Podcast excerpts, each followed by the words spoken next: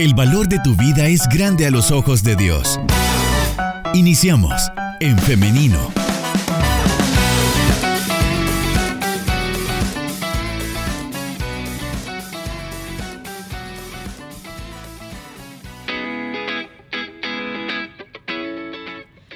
Estamos en vivo a través de En Femenino SB, así que quiero saludar desde ya a las personas que se están conectando a través de esta plataforma.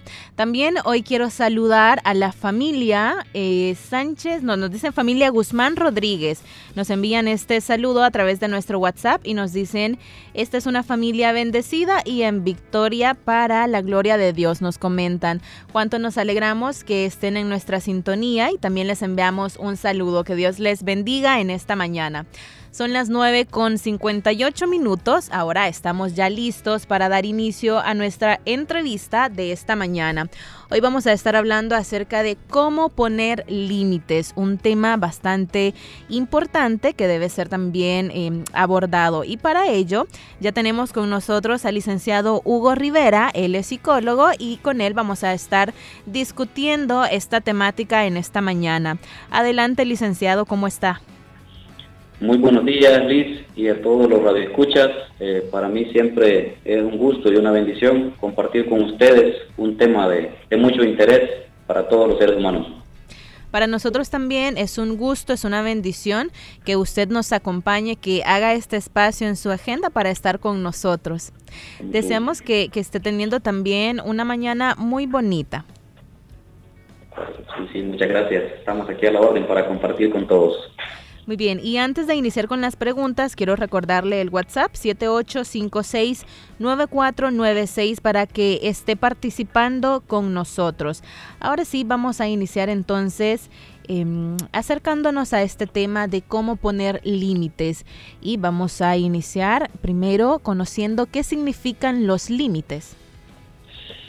cuando hablamos nosotros eh, de los límites, ¿verdad? Si lo buscamos en el diccionario, pues nos va a decir que es una línea, ¿verdad? Real o imaginaria, ¿verdad? Pero en realidad eh, es como poner aquel, aquella línea, ¿verdad? O como poner un stop, digamos, a algunos aspectos que no podemos sobrepasar, ¿verdad? Eh, tener claro que hay espacios eh, donde puedo llegar y hay espacios que no puedo sobrepasar, porque el hecho de sobrepasarlos implicaría ya algún tipo de consecuencia o daño, eh, no solo a nivel personal, sino que más bien interpersonal, es decir, que también se afecta a otras personas, ¿verdad? Es así como, como definimos los límites. Podríamos decir que los límites eh, son esos, esos como llamados de atención en donde yo, bueno, en el caso de que sean mis propios límites, ¿no? En el caso de que es hasta aquí donde yo permito llegar a otra persona o conmigo mismo también, es decir, es hasta aquí donde yo llego ante cierta situación, ante cierto evento. Es correcto, es, es más bien cuando yo me doy cuenta que algo eh, está dañándome eh, si lo hablamos a nivel personal, cuando algo me está dañando, pues entonces vengo yo y pongo el alto, ¿verdad? Y digo, aquí no puedo pasar o no puedo sobrepasar, ¿verdad? Entonces algunos le llaman como, como que es una exigencia, ¿verdad? Pero no es una exigencia eh, exagerada, digamos, ¿verdad? Sino que más bien el, eh, como encontrar el equilibrio, ¿no? Hasta dónde puedo, puedo yo llegar y dónde no puedo sobrepasarme. Ahora, como hemos definido los límites como un llamado de atención o como un stop, lo, como usted lo mencionaba, los límites puede haberlos desde em, límites con uno mismo, límites con em, las demás personas, pueden ser una pareja, hijos o demás familiares. Y quisiera que iniciáramos por eh, lo que le mencionaba primero, los límites con nosotros mismos. ¿Cómo conocer cuáles son nuestros propios límites? Es importante cuando nosotros somos capaces de ir estructurando nuestra vida, ¿verdad? Vamos siendo capaces también de identificar qué es lo bueno para nosotros y qué nos lo es, qué no lo es, qué cosas a nosotros nos, nos gustan o nos hacen sentir bien o qué cosas nos hacen sentir mal, ¿verdad? Y es allí donde radica la importancia de empezar a establecer como estas reglas o estas normas a nivel personal eh, que nos permitan eh, ir como manteniéndonos en ese, en ese equilibrio, ¿verdad? Este, Friedrich Nietzsche dice que el mundo es la voluntad de poder y nada más que tú y tú mismo eres la voluntad de poder, ¿verdad? Y nada más, es decir, yo mismo puedo poner eh, ese límite, yo mismo puedo decir hasta aquí, porque es parte incluso de ordenar nuestra vida, cuando empezamos a identificar aquellas cosas que, que no están bien en nosotros, aquellas cosas que nos están dañando como tal, ¿verdad? Y, puede, y ahí vamos desde lo físico hasta lo psicológico o emocional, ¿verdad? Pero primero es establecer eh, o identificar aquellos aspectos de mi vida en sí que necesitan esos límites. Podríamos poner límites, por ejemplo, con alguna actitud o alguna acción que estemos haciendo que sabemos que no nos hace bien, por ejemplo, se me ocurre algo y esto es algo con lo que, bueno, yo también voy a ir aprendiendo, tal vez en esta mañana puedo llegar a comprenderlo también, y es, eh, por ejemplo, para dormirnos temprano. ¿Esto podría estar dentro de los límites que nos ponemos a nosotros mismos?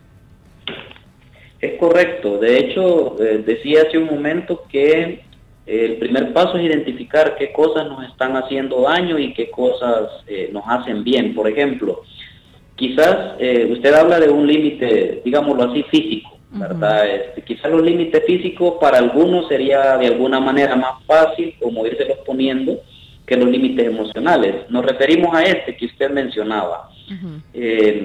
Vaya, por ejemplo, si yo sé que dormirme hasta altas horas de la noche eh, o querer dormirme, porque a veces la gente no puede, le genera insomnio o me genera dificultades para poder eh, realizar mis labores el día siguiente, eh, está comprobado pues que también entre más nosotros nos desvelamos, este, nuestro cerebro está más cansado y entonces el siguiente día no va a responder con la misma energía, con la misma fuerza, con la misma voluntad que como nosotros lo esperamos. Entonces, es muy bueno darse cuenta que, el establecer un horario específico para, para las horas de dormir, eso puede ayudarme. Entonces, claro que puedo establecer, ¿verdad? Yo digo, a tales horas voy a comenzar a, voy a cuidarme a la cama y tratar de hacerlo, ¿verdad? Todos los días, todos los días, por más que haya inconvenientes o que cueste, eh, eh, la práctica es lo que va haciendo que el límite se vaya cumpliendo. Ok. El licenciado, ¿por qué una persona no pone límites? ¿Qué es lo que podría estar eh, sucediendo con esta persona que eh, deja que ya sea eh, ella misma o con otras personas, que todos pasen como encima de ella? ¿Qué es lo que está pasando en esta persona? Interesante pregunta, Liz, porque a veces la gente, bueno, que llega a consulta me dice, pero es que yo no sé por qué y yo no sé cómo hacer, yo no sé por dónde empezar. Y es que justamente el hecho de establecer límites también requiere una autodisciplina.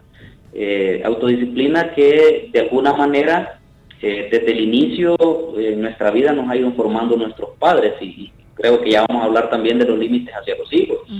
Y es que justamente allí, ¿verdad? en la medida que nosotros nos van enseñando desde pequeños a, ser disciplinados, a ir ordenando nuestra vida, y eso es en todos los aspectos, ¿verdad? Tanto físicos físico como emocionales.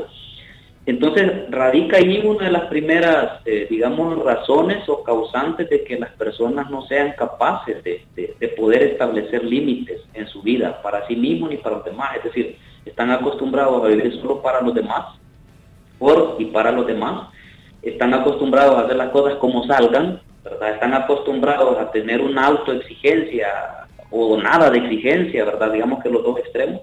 Y son estos como los factores mayormente eh, causantes, a veces no tener claridad de pensamiento, claridad de metas, eh, de lo que yo quiero lograr o alcanzar esos son como causantes de que las personas no puedan establecer límites en su vida. Licenciado, eh, también mientras usted eh, explicaba todo esto, yo pensaba en algo y se lo comento, y es que cuando nosotros decimos eh, lo que nos molesta, lo que no nos gusta, tendemos a ser incómodos porque a las personas no les gusta escuchar cuando se equivocan. Entonces, creo que también esto como que eh, dificulta también un poco, ¿no? El, hecho de incomodar a los demás cuando yo estoy diciendo qué es lo que a mí no me gusta. Y esta, esta cuestión de, incomodar o esta hostilidad que se crea cuando se incomoda es también algo muy difícil de sobrellevar. Sí, lo que sucede es que eh, primero, eh, vamos otra vez al inicio, ¿no? El hecho de conocerse a uno mismo creo que es una de las razones importantes, ¿verdad?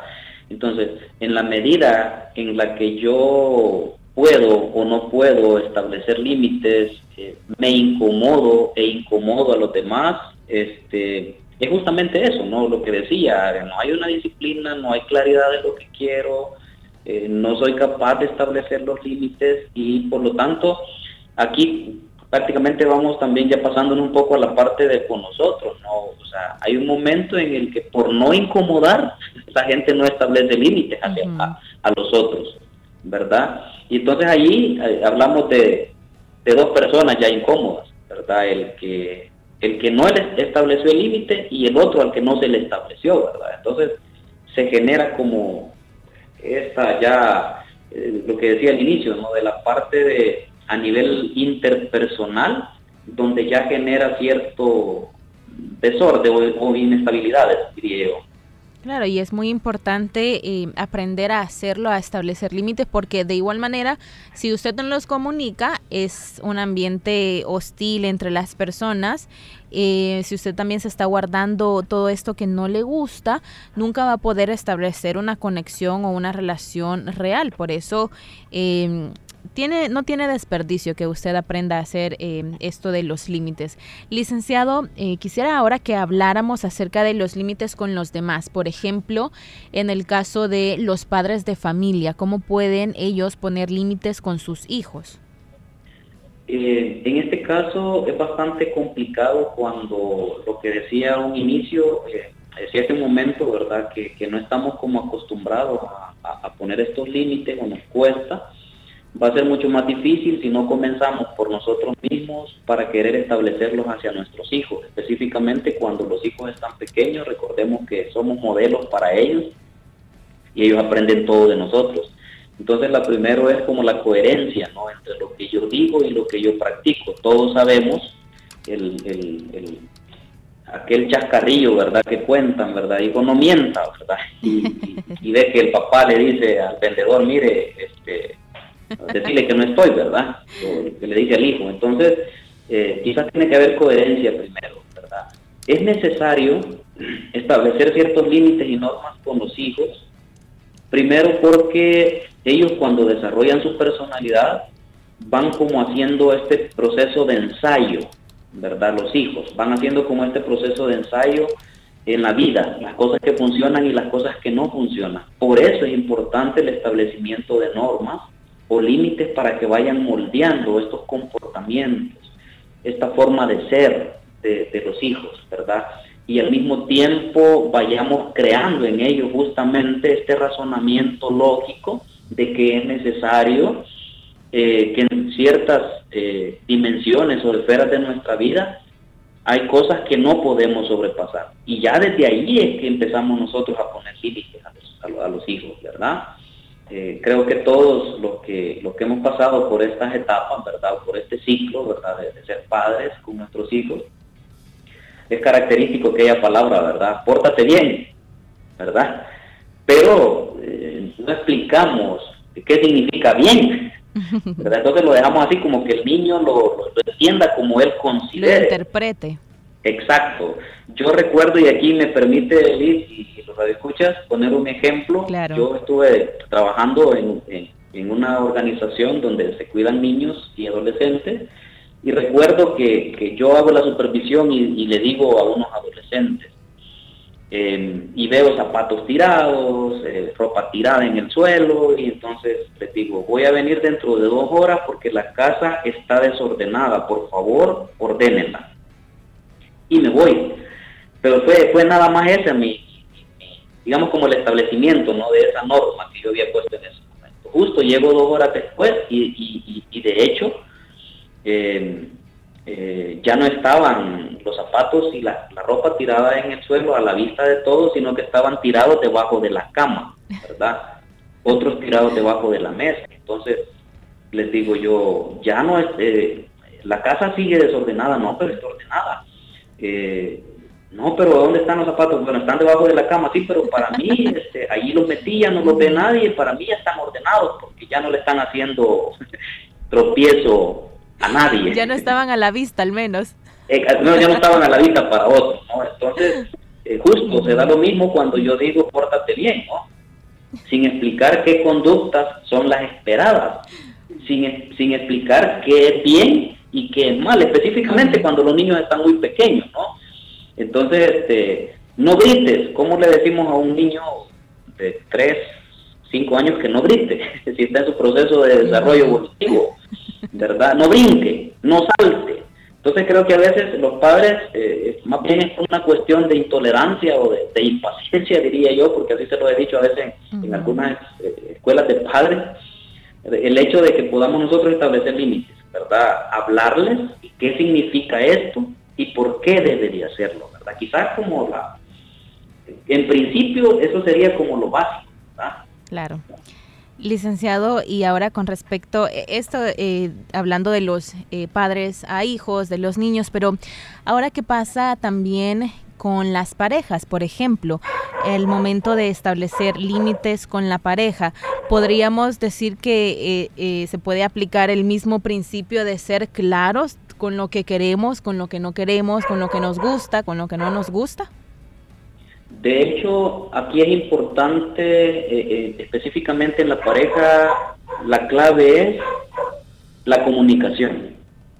La comunicación asertiva, eh, esta comunicación fluida, esta comunicación clara de las cosas que a mí me molestan, de las cosas que a mí no me parecen de las cosas que a mí me hacen daño. Por ejemplo, em, hay parejas que no ponen límites con su, con su pareja, valga decirlo, ¿verdad?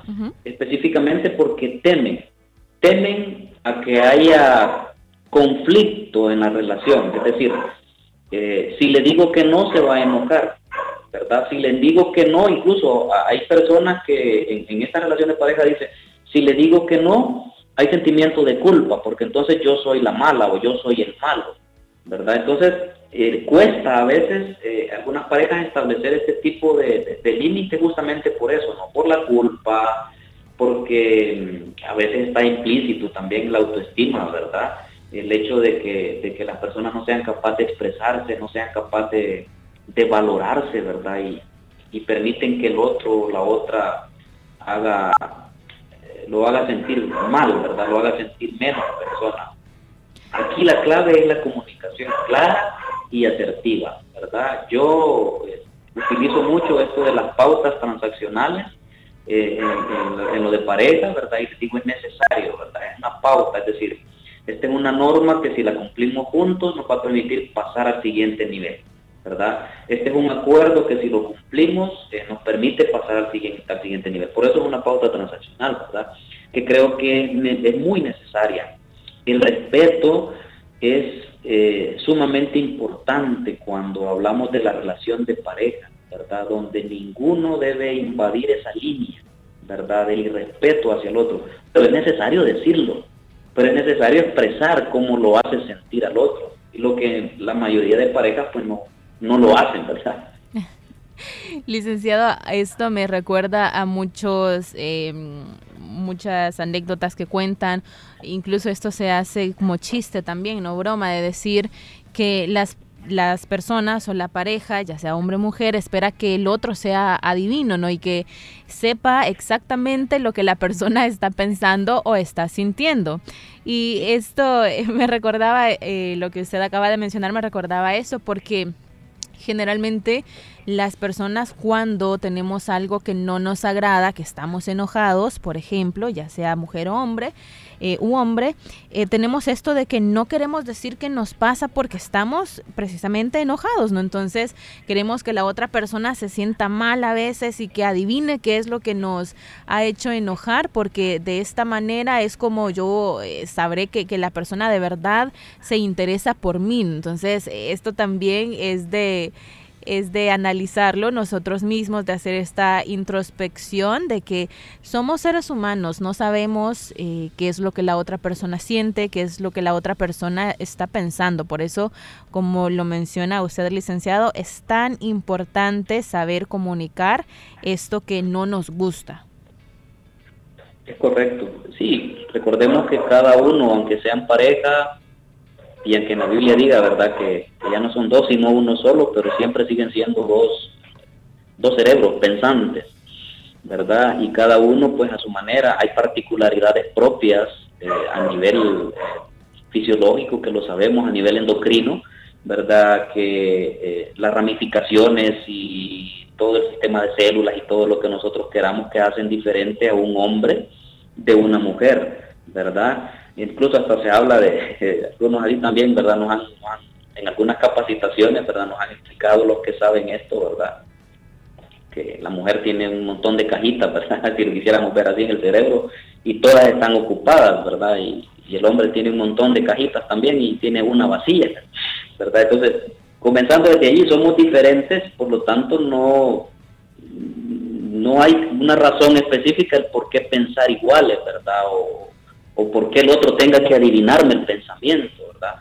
Si yo no lo comunico, la otra persona no lo sabrá. Y si bien es cierto, hay una forma de comunicación que es no verbal, que es lo que, a la que usted se refiere, ¿verdad? Por medio de gestos, eh, ademanes, pero en realidad es necesario, es necesario comunicarlo. Y yo siempre lo digo a las cabezas, es necesario expresen cómo se siente, qué le hace sentir ese comportamiento, esa palabra, ese gesto incluso. Es bien necesario. Claro. Licenciado y audiencia, son las 10 de la mañana con 17 minutos. Vamos a hacer una pausa musical pero en breve regresamos con más de En Femenino, esta entrevista, y también vamos a dar paso a las preguntas y opiniones de nuestra audiencia cuando regresemos. Regalo de la vida, que te quiero está tiempo todavía, que perdóname que curan las heridas. Aprovecha que tus ojos son capaces de un te amo. Que tus manos pueden dar un buen abrazo. Y tus pasos ir en busca de tu hermano. Aprovecha que puedes dar amor con tus palabras. Y una flor avivar antiguas llamas, antiguas llamas. Porque la lluvia acarició tu madrugada, porque de nuevo Dios a la puerta te llama porque no sabes lo que pasará mañana. Aprovecha para amar.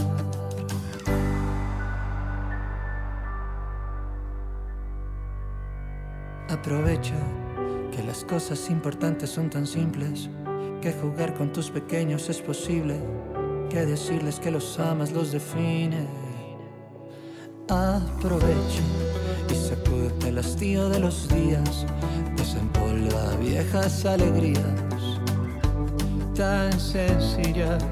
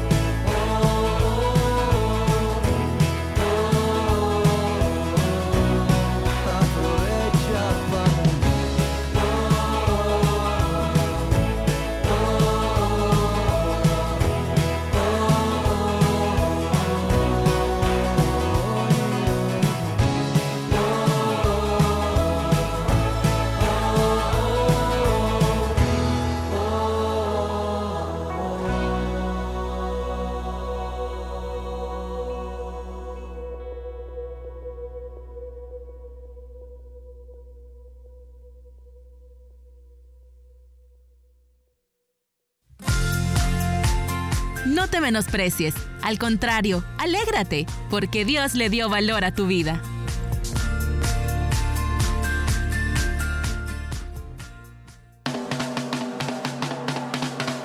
SoundCloud. Esta tertulia la puedes volver a escuchar ingresando a En Femenino SB.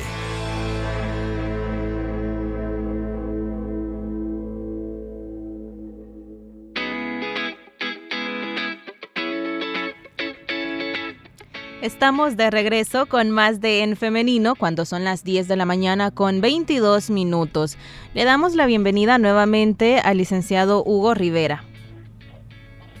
Perdón, muchas gracias. Aquí estamos de nuevo hablando de este tema tan importante de los límites, ¿verdad? Que nos permite, pues, de alguna manera tener nuestro propio espacio, ¿verdad? Tener nuestra intimidad, darnos cuenta de nuestras necesidades y lo que nos hace bien, ¿verdad? De eso estamos hablando. Claro. Y licenciado, ahora quisiera que habláramos acerca de los límites en los diferentes eh, ámbitos o áreas de la vida, porque no solamente se trata de límites con los hijos, con la pareja, sino donde sea que nosotros vayamos. Y quiero ponerle ahora, em, eh, quiero ponerle en contexto de a lo que me refiero.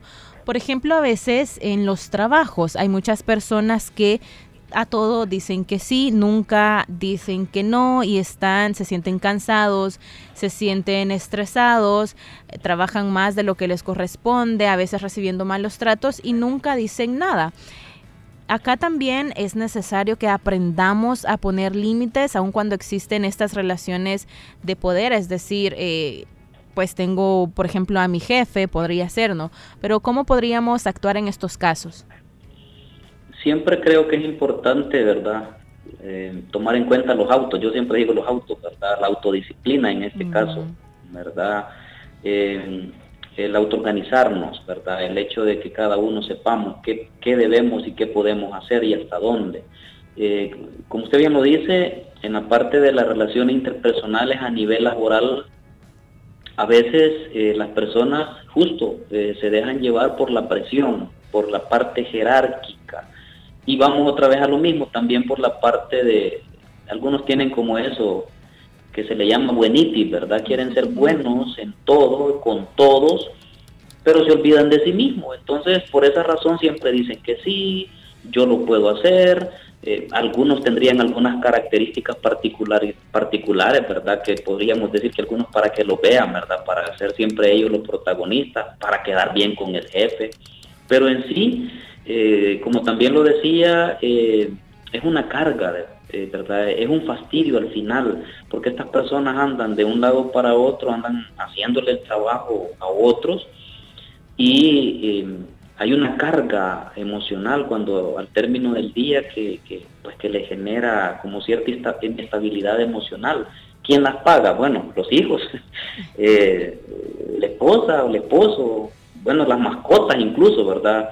Ellos sufren las consecuencias porque se llega enojado, ¿verdad? se llega más cansado, hay mucha fatiga mental, bueno, dependiendo del área en donde la persona se desempeña. Pero es eso justamente, el hecho de no, de no tener claridad de, quién es, cuáles son sus necesidades y hasta dónde puede llegar, porque aquí radica también el hecho de, de nuestros propios límites, o sea, el hecho de que yo diga no a, algo o a alguien, el no no siempre va a ser negativo, ¿verdad? Yo por ejemplo lo digo como una forma de stop, aquí me detengo y allí digo no, no porque no puedo. Ejemplo, el que, el que un compañero de trabajo me diga que, que haga también la tarea de él y yo ya identifiqué que es una persona muy acomodada y que siempre, eh, algo así como que siempre quiere que yo le esté sacando el trabajo, perfectamente puedo decir que no. Y explico las razones del por qué. Ya la persona como tal tiene sus propias funciones a las cuales tiene que dar una respuesta. Entonces, por ahí un poco lo difícil, ¿verdad? El hecho de quedar bien con todo el mundo, el hecho de sobresalir, ¿verdad? El creer que una persona que por le van a pagar más o lo van a ascender, o, no sé, es bastante complicado para, para algunas personas. Licenciado, decir no es una manera de poner límites y decir no no nos hace mal las personas. Exacto, exacto. Simplemente. yo siempre lo digo, este, vaya, eh, por ejemplo, eh, yo se lo pongo de ejemplo a los jóvenes, ¿verdad? Cuando a veces he dado algunas charlas y les digo, si te ofrecen droga, no, no tenés que decir que sí, eh, sabes que te va a hacer daño y entonces decir no es positivo para ti. Tal vez sea mal visto por los demás, pero para ti como persona es positivo, ¿verdad? Lo mismo radica en el trabajo, pues el jefe me pone a hacer una tarea eh, de dudosa procedencia, ¿verdad? O que tenga otros fines que no sean los establecidos en el contrato, perfectamente puedo decirlo que, decirle que no. Claro. Licenciado, ahora quiero trasladarle algunas opiniones y preguntas que nos envía nuestra audiencia a través de nuestro WhatsApp.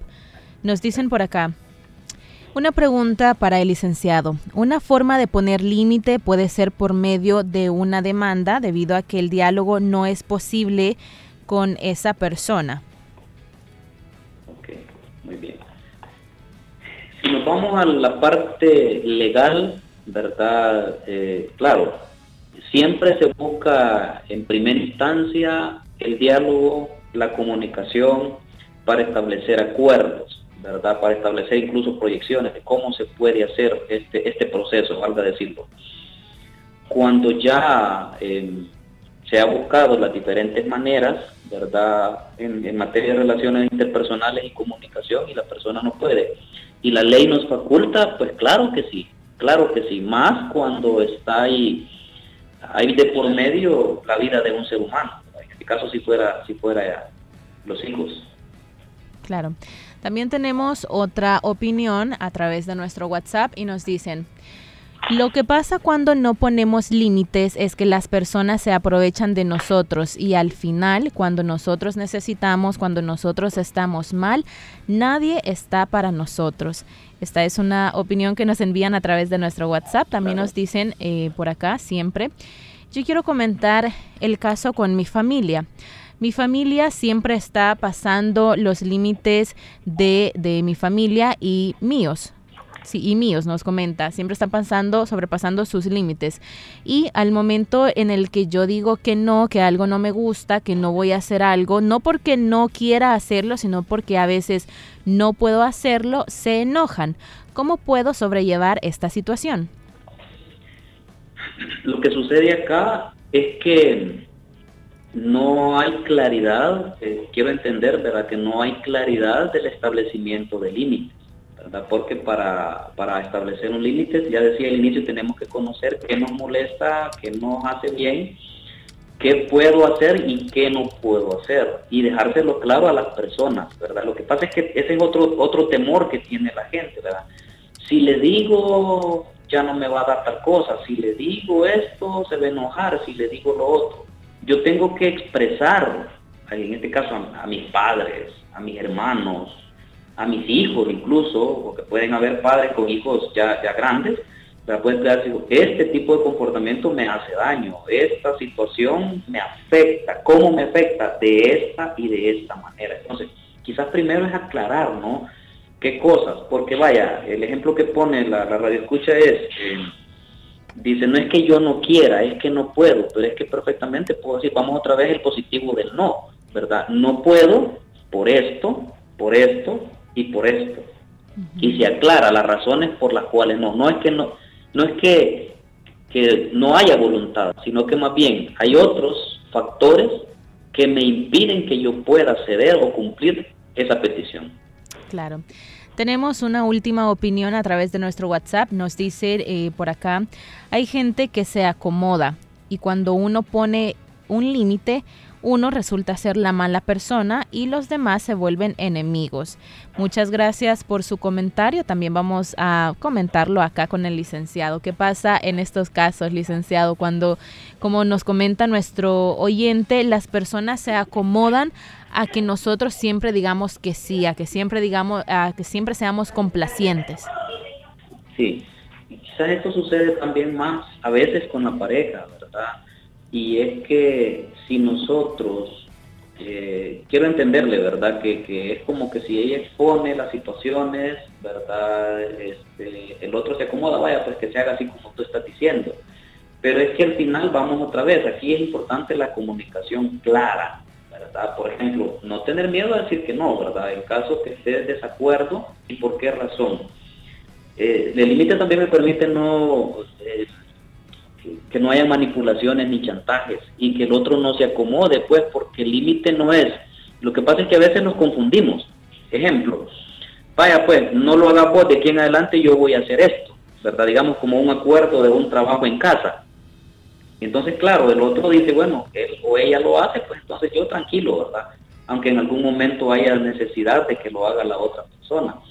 Creería yo que nuevamente es claridad, ¿verdad? Este, y, el acomodamiento viene porque siempre el que quiere lograr un beneficio o un resultado para sí mismo cuando no es complacido, siempre se va a molestar, ¿verdad? Pero, otra vez, si yo digo, expreso lo que me hace sentir, lo que pienso de esta situación, creería yo que se podría como aclarar, ¿verdad? Y a veces, aunque el otro se moleste, pero también está en juego mi bienestar, ¿verdad? Psicológico y emocional, y es necesario decirlo. Claramente es necesario que nos expresemos, que comuniquemos lo que nos pasa, lo que nos gusta, lo que no nos gusta. Los límites entonces son positivos y son necesarios. Decir no no le hace a una mala persona, simplemente una persona mucho más consciente de sus necesidades. Licenciado, hemos llegado al final de esta entrevista, pero estamos muy agradecidos porque usted nos estuvo acompañando en esta mañana y nos ha dado luz respecto a este tema. Antes de despedirnos, también quisiéramos que nos proporcionara los números de contacto. Con mucho gusto. Me pueden contactar al 7100-5059, el mismo número de llamada y WhatsApp Estoy a la orden por cualquier consulta, ¿verdad? Por cualquier orientación, ¿verdad? Ahí puedo corresponderles con mucho gusto. Muy bien, nuevamente le damos las gracias, licenciado Hugo Rivera, por habernos acompañado en esta mañana y también le deseamos que tenga un feliz día y un feliz fin de semana. Bueno, muchas gracias también a ustedes por invitarme y ser parte de esta entrevista. Bendiciones para ustedes. Bendiciones para usted también. Y también queremos ahora agradecer a nuestra audiencia que ha estado escuchándonos, también para quienes han estado participando con nosotros, eh, han, sido parte de esta entrevista, de nuestra conversación. Muchas gracias porque son ustedes quienes enriquecen, como siempre les digo, pero se los repito, enriquecen este programa. Ahora quiero hacerle una invitación y esto es para que el día lunes, y así Dios lo permite, nos acompañe un nuevo programa de En Femenino. A las 9.30 en punto es su cita, siempre a través del 100.5 FM y también a través de nuestra página en Facebook en Femenino SB, en donde usted puede disfrutar de estas entrevistas. Así que nos escuchamos y nos vemos hasta el día lunes y es todo por hoy. Que tenga un feliz día y un feliz fin de semana. Bendiciones. Construye tu vida con pensamiento propio. Hasta la próxima.